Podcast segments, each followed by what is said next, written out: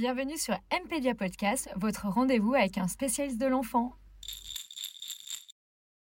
Bonjour et bienvenue sur votre podcast proposé par MPedia, spécialiste de l'enfant et de l'adolescent.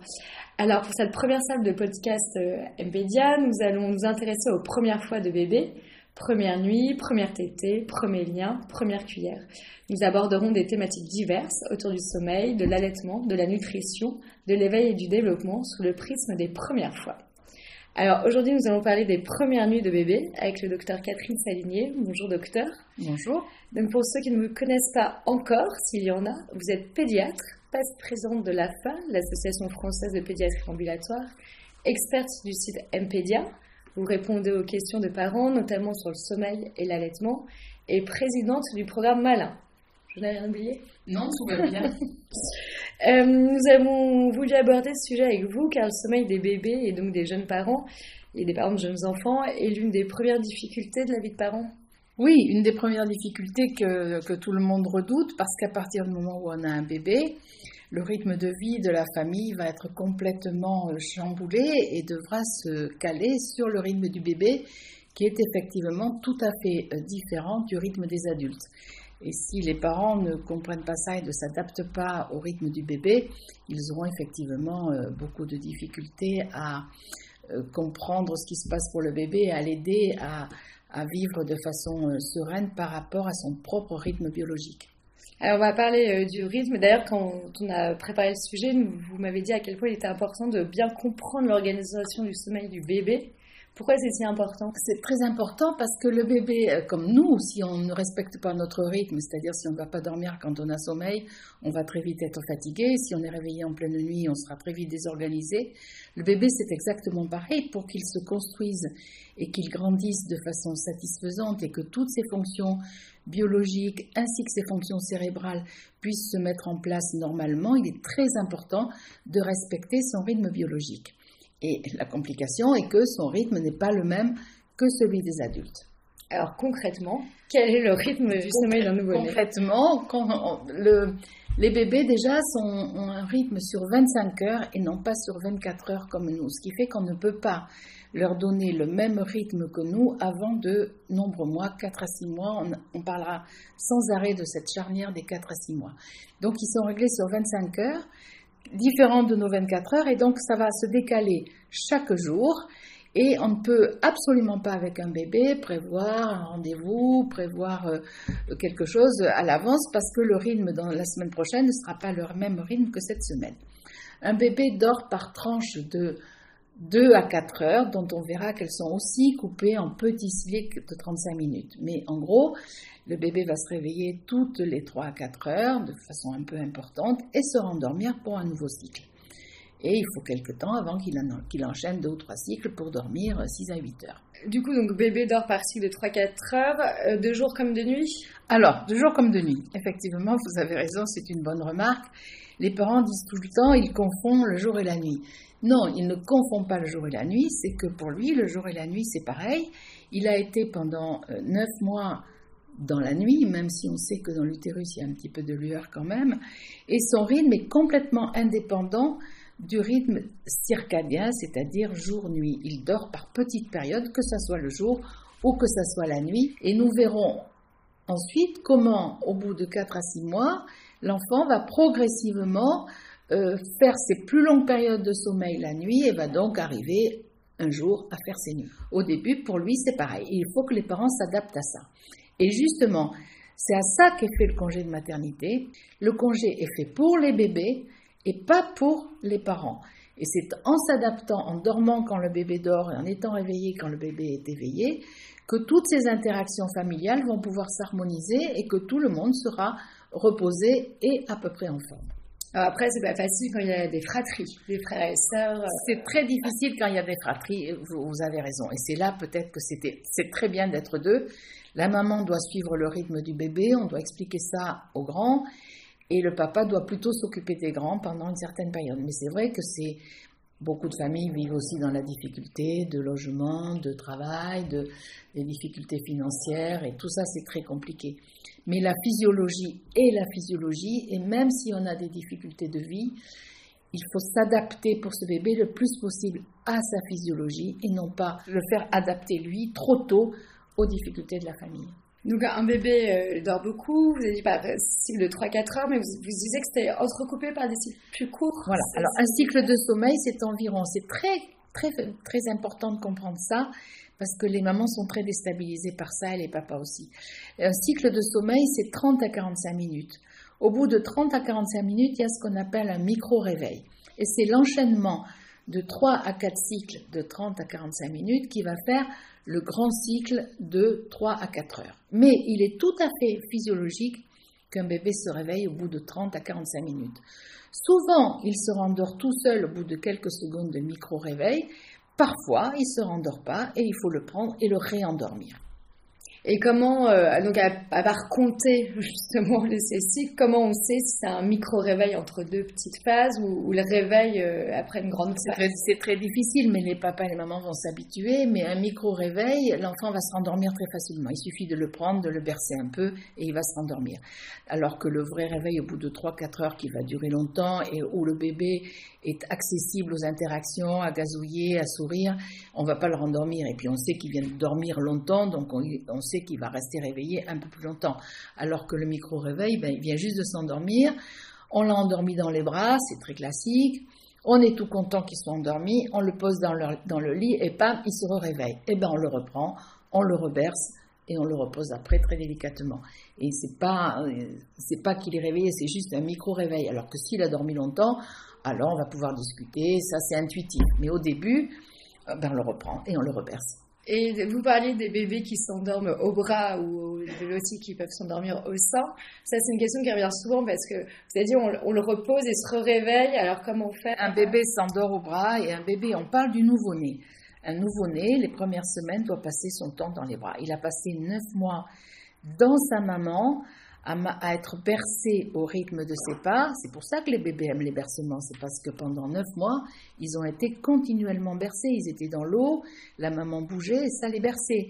Il a entendu les, bruits de son cœur sans, sans, arrêt pendant les neuf mois. Donc il faut qu'il soit contre sa maman, contre le cœur de sa maman, à sentir son odeur qui est l'odeur du liquide amniotique et la place d'un bébé nouveau-né est dans les bras de sa maman. Bien sûr, il y a les écharpes de portage. Vous me parliez tout à l'heure des grands dont il faut s'occuper. Les écharpes de portage sont utiles, les porte-bébés sont utiles parce que la maman, euh, elle n'est pas toujours aidée, elle a beaucoup de choses à faire. Donc elle va utiliser cette écharpe de portage pour euh, l'avoir contre elle tout en continuant à faire ses activités. Néanmoins, l'idéal, et ça la repose à elle aussi, c'est qu'elle soit euh, dans un fauteuil, dans un canapé avec son bébé sur elle. Et là, je peux vous garantir qu'il va dormir deux heures, trois heures. Ce bébé, donc, il dort euh, au global à peu près euh, combien de temps dans la, dans la journée et dans la nuit? Enfin, sur 24 heures, enfin 25 heures même, parce que vous avez parlé 25 heures tout à. Alors, un bébé nouveau-né dort entre 16 et 20 heures par, euh, par 24 heures. après, c'est très variable. Hein. Comme nous, il y a des petits et des gros dormeurs. Et puis, il y a le tempérament aussi. Quelque chose qui inquiète beaucoup les parents, c'est euh, les bébés qui ne dorment pas assez, ou en tout cas qui, pensent qu'ils ne dorment pas assez parce qu'ils disent, mais après, il est grognon, il est fatigué, euh, il n'a pas assez dormi, etc. Est-ce qu'il faut vraiment s'inquiéter de ça? Des, bébés qui ne dorment pas assez, entre guillemets Je crois qu'il ne faut pas s'inquiéter. D'abord, il faut s'inquiéter de rien quand on a un bébé qui va bien et dont le médecin qui le suit vous a dit que son développement était normal.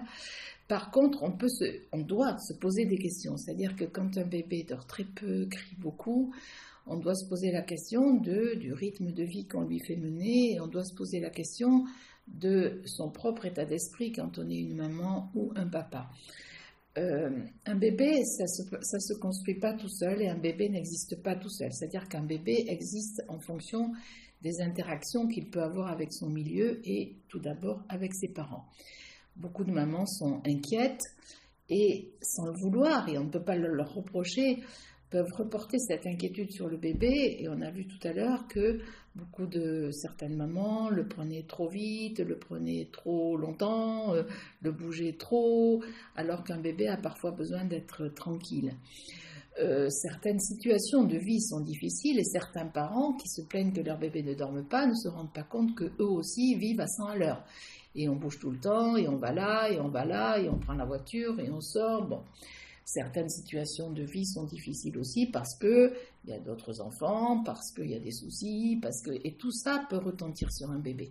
Alors il y a des choses qu'on peut améliorer si on se pose la question, on peut résoudre certaines situations, et puis il y en a qu'on ne peut pas résoudre effectivement. Et quand une maman se sent complètement débordée par son enfant, complètement inquiète, qu'elle-même a perdu le sommeil et que rien n'est gérable à la maison avec ce bébé qui crie tout le temps, oui, il faut qu'elle se fasse aider et oui, on peut trouver des solutions avec le médecin qui suit son enfant, avec les services de PMI. On ne peut pas rester avec un bébé qui crie tout le temps. Mais ce que j'entends à demi-mot, c'est qu'en fait, la, solution, en tout cas, vient des parents et non pas du bébé. C'est vraiment les parents. La solution vient des parents une fois que le médecin a rassuré quant à une pathologie particulière. Mais la solution vient toujours des parents et ils ne la trouvent pas forcément tout seuls et on ne peut pas le leur reprocher, mais il faut qu'ils se fassent aider. Il y a aussi quelque chose qui est très important actuellement qu'on ne voyait pas autrefois, c'est cet isolement des parents euh, avec une famille qui est loin. Un bébé, ça a besoin, vous connaissez tous le proverbe qui dit qu'un bébé euh, est fait par deux personnes, mais qu'il faut tout un village pour l'élever. Et malheureusement, beaucoup de parents sont très très isolés. Donc il existe de plus en plus maintenant de lieux d'accueil par enfants dans beaucoup de villes. Il ne faut pas rester isolé avec un bébé. C'est intenable une journée entière avec un bébé dans un petit appartement. D'accord. Est-ce qu'on réveille, euh, il y a une question qui revient souvent sur un pédia, est-ce qu'il faut réveiller un bébé pour le nourrir? On ne réveille jamais un bébé pour le nourrir, c'est tout à fait l'inverse. C'est son rythme biologique est un rythme neurologique et non pas un rythme gastrique ou nutritionnel. C'est parce qu'un bébé se réveille et qu'il est réveillé dans une phase d'éveil euh, vigile et tonique qu'on va en profiter pour lui donner à manger et non pas parce qu'il a besoin de manger toutes les trois heures. On a vu que les cycles de sommeil s'enchaînaient par période de 2 à 4 heures. Donc effectivement, quand le bébé est bien réveillé entre deux, grands cycles de sommeil, on en profite pour lui donner à manger. Mais s'il dort, on le laisse dormir. À l'inverse, certains bébés fragiles, nouveau-nés, euh, très prématurés auront peut-être besoin d'être réveillés pour être nourris, mais là on est dans le cadre du bébé à besoin spécifique. Mais un bébé normal n'est jamais réveillé. Mais pour être sûr justement de bien le nourrir, il faut être très vigilant et c'est pour ça que la maman doit avoir toujours son bébé auprès d'elle ou elle être auprès de lui, ce qui revient au même, pour pouvoir justement pister ces moments où il va se réveiller entre deux grands cycles de sommeil sans forcément appeler. Les, les trois premières semaines, on fait ce qu'on appelle l'allaitement à l'éveil, c'est-à-dire chaque fois que le bébé se réveille, on le met au sein. Et la maman doit repérer ce moment où il ouvre les yeux, où il suçote, il tête sa langue, et elle se dit, bah, tiens, il est réveillé, je lui donne à manger. Et ce n'est qu'au bout de 15 jours, 3 semaines, que le bébé va se dire, bah bon sang, chaque fois que je me réveille, il m'arrive ce truc fantastique qui est le sein de sa maman. Et donc là, il va se réveiller et réclamer. Et là, on passe de l'allaitement à l'éveil à l'allaitement à la demande. Donc chaque fois que le, bébé crie, on le met au sein. Sauf si il a tété très peu avant, on sait qu'il a peut-être besoin d'être juste versé ou câliné. Et vers 4 euh, à 6 mois, le bébé euh, a acquis une certaine autonomie, va pouvoir commencer à jouer avec ses mains, à regarder autour de lui, à tenir un hocher.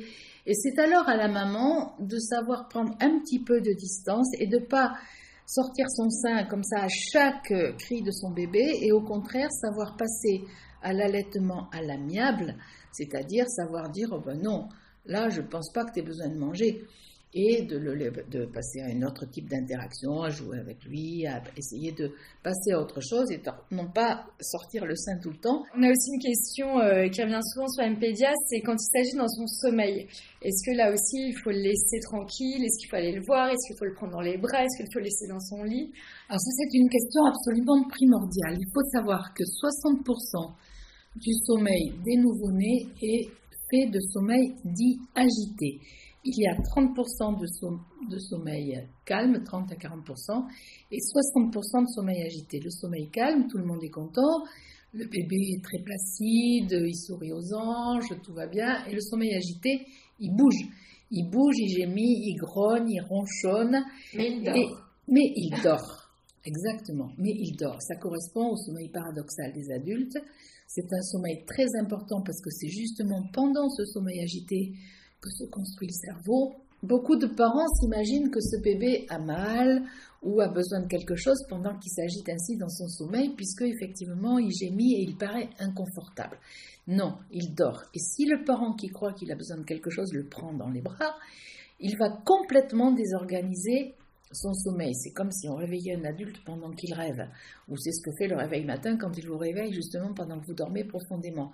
Vous êtes très mal après. Et si on désorganise comme ça le sommeil d'un bébé, et là, il sera beaucoup plus énervé, beaucoup plus. Ce sont ces bébés qui souvent pleurent beaucoup. Donc, il faut respecter ces phases de sommeil agité. Si un bébé a besoin de son papa, de sa maman la nuit, je vous garantis qu'il va hurler et qu'il va l'appeler. Il ne va pas se contenter de gémir et de bouger dans son sommeil. Donc là, on le laisse tranquille, on l'observe, on est attentif. On le laisse tranquille et il va retomber dans une phase de sommeil euh, calme plus tard. Ce qu'il faut savoir aussi, c'est que beaucoup de bébés s'endorment en période de veille agitée. Le bébé a une période de veille calme dont on a vu tout à l'heure qu'il fallait profiter pour le nourrir, et puis ensuite une période de veille agitée, c'est-à-dire qu'il est réveillé, mais il s'agite, il bouge, il grogne, il... bon. Et, beau, et les bébés s'endorment souvent en veille agitée. Donc quand on n'arrive pas à l'endormir dans les bras parce qu'il il est agité, ben, on peut très bien le poser et peut-être qu'il va s'endormir tout seul parce que à vouloir absolument l'endormir dans les bras, on le bouge, on le met sur un bras, on le met sur l'autre bras, on le relève, on le rallonge, et finalement on finit par les agacer. Donc beaucoup de bébés s'endorment en veille agitée, ils ont besoin de crier un peu avant de s'endormir. Et la première phase de sommeil est une phase de sommeil agité. Tout ça, c'est un peu compliqué. Et ce n'est que parce que les papas, les mamans seront confiants et euh, euh, sur d'eux et qu'ils verront que leur enfant se développe par ailleurs tout à fait normalement, qu'ils ne seront plus inquiets par ces périodes un peu déstabilisantes que sont la veille agitée le sommeil agité. Mais ça, est-ce que c'est dur de, en tant que parent de se dire là, il faut que je leur prenne, il faut que je le calme dans les bras, puis ils se calment pas dans les bras, et puis ou alors ils se calment dans les bras, je leur pose, ils se réveillent. Enfin... Il y a des moments où il faut laisser le bébé tranquille. En particulier, un, un moment très important où le bébé doit être laissé tranquille, c'est ces fameux pleurs inconsolables. C'est ce qu'on appelle les coliques? Alors, on a beaucoup dit que c'était des coliques parce qu'on a la mauvaise habitude, je trouve, de vouloir attribuer tous les comportements ou tout ce qu'on n'explique pas à des phénomènes organiques. Les coliques existent, on pourra en reparler dans un podcast sur la nutrition, mais les coliques sont, euh, pas, sont, rares par rapport à tous ces pleurs euh, inconsolables. Un bébé pleure, oui, un bébé pleure, et tous les bébés pleurent. Et il faut casser cette image du bébé euh, tout gentil, tout calme toute la journée. Dès qu'il est né, c'est faux. Tous les bébés pleurent au moins deux heures par jour si on met en temps de pleurs cumulés. Les pleurs des bébés commencent à 15 jours, 3 semaines. Les 15 premiers jours, les bébés sont tous très gentils. À partir de 15 jours, les parents, si on ne les prévient pas, seront très surpris. Il va se mettre à pleurer. Euh, les cris des bébés sont maximum vers 5-6 semaines, puis disparaissent complètement à 3 mois. J'aime bien dire que les bébés crient et non pas que les bébés pleurent, parce que euh, dans la langue française, quand on dit pleure, on entend souffrance et besoin de consolation. Quand on dit crie, on entend plutôt euh, vitalité, énergie. Si on dit que le bébé pleure, le papa, la maman va se poser des questions, va se dire qu'est-ce qu'il a, comment je peux l'aider, et il va on l'a vu, peut-être énerver ce bébé, peut-être essayer de mettre en place tout un tas de, d'actions qui ne seront pas particulièrement judicieuses, alors que si on dit il crie, je l'ai pris, je l'ai bercé, j'ai essayé de le consoler, je l'ai mis au sein, je lui ai proposé un biberon, je lui ai mis sa tétine, il continue à crier, eh bien je ne peux rien pour lui. Et là, on le pose. En particulier, et cette phase, tous les parents la connaissent, c'est les pleurs du soir. Les bébés crient parfois de 20h jusqu'à 24h. Donc on le pose, on le prend, on le pose, on le prend, on le laisse un quart d'heure, on le reprend, on ne laisse pas deux heures hurler sans le reprendre. Mais c'est une période, et toutes les mamans le savent, une période où les bébés bougeaient dans l'utérus. Dès qu'elles se couchaient, hop, le bébé se mettait à gigoter. Et là, tout le monde était content, sans le petit pied, oh mon petit chéri. Bon, et 15 jours après, il est né. On a exactement la même période d'activité et d'éveil, mais avec le son, puisque dans l'utérus, il n'y avait pas le bruit des cris. Et maintenant, le bébé crie. il faut savoir accepter cette phase de pleurs du soir ou ces phases de cris dans la journée, dont moi je dis que c'est une activité phonique exactement comme un bébé peut avoir une activité euh, motrice en bougeant ses jambes et ses bras. Donc, pour résumer, oui, tous les bébés pleurent, oui, on fait tout ce qu'on peut pour euh, arrêter ces pleurs de bébé parce qu'ils peuvent être un appel et une demande soit du sein, soit d'un câlin, soit de bisous, soit simplement de compagnie. Mais si après avoir essayé tout ça, on ne le calme pas, eh bien on le laisse crier, c'est qu'il a besoin de crier et on le reprend un petit moment après et on recommence. D'accord.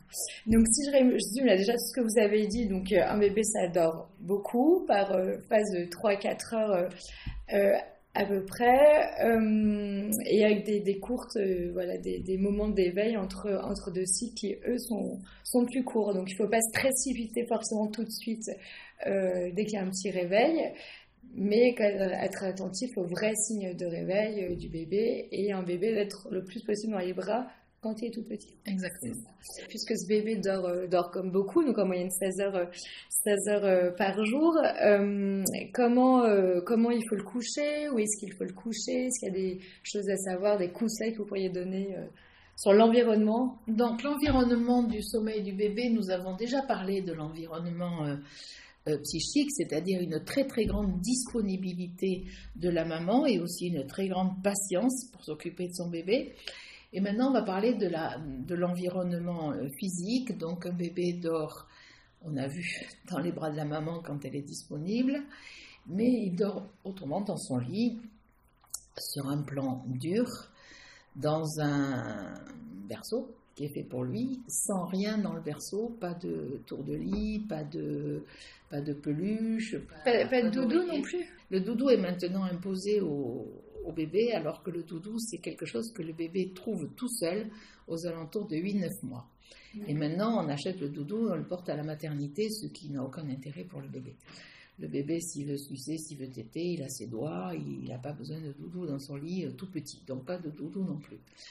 Euh, après, si ça rassure les parents que le bébé ait un doudou, ça peut être un, doudou très léger. Ce que l'on craint et ce que tous les parents craignent, c'est cette euh, chose horrible qu'est la mort euh, inexpliquée du nouveau-né. Un certain nombre de bébés peuvent mourir dans leur, dans leur sommeil et c'est un drame absolument épouvantable pour euh, les parents et les familles qui ont à vivre ça.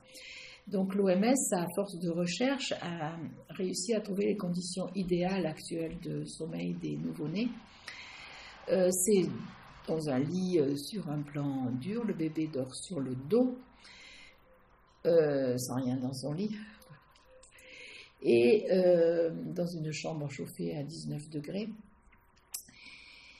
Et on a vu que pour autant, il faut que le bébé soit contre sa maman.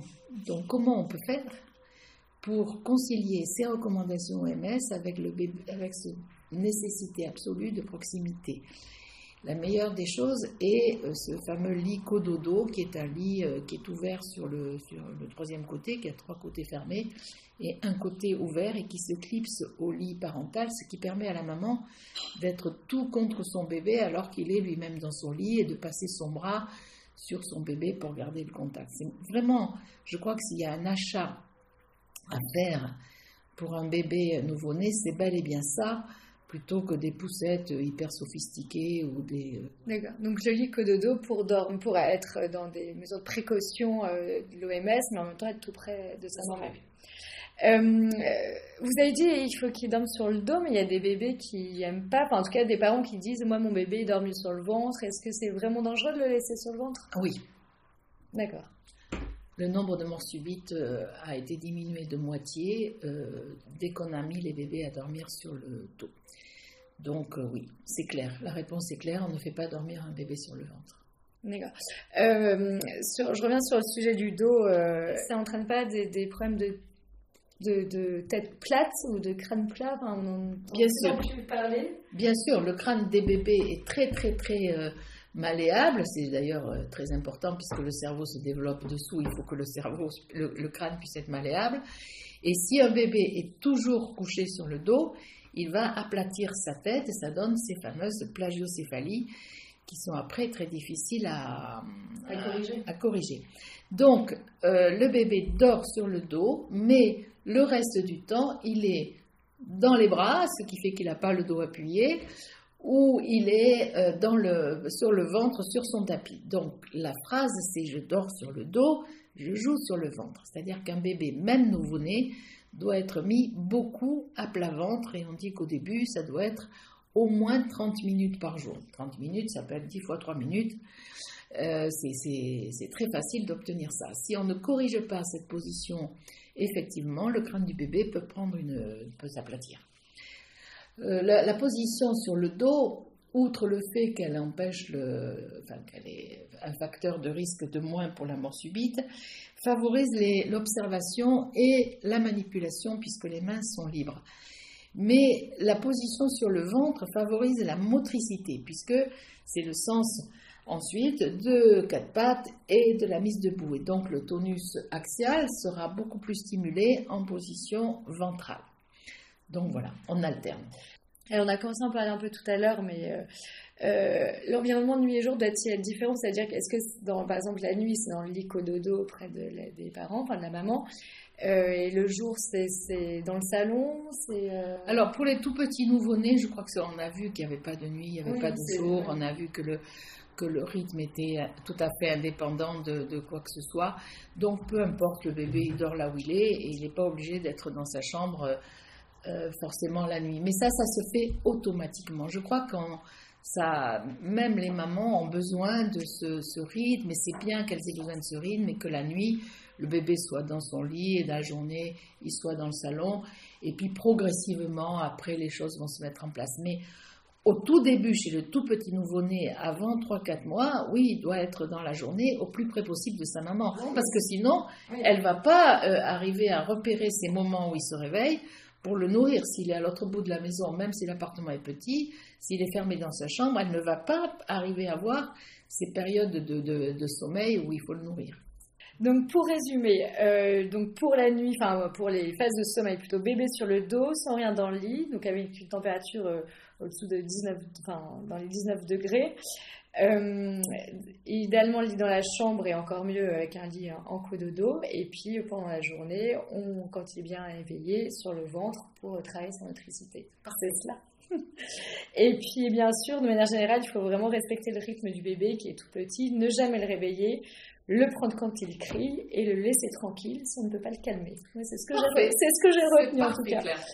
Euh, merci beaucoup Catherine Salinier. Je vous propose peut-être qu'on se retrouve dans un autre podcast sur les premières vraies nuits de bébé, c'est-à-dire euh, voir euh, quand est-ce qu'il va faire ses nuits. Avec plaisir. Merci pour votre écoute. C'était MPDA Podcast, votre rendez-vous avec un spécialiste de l'enfant.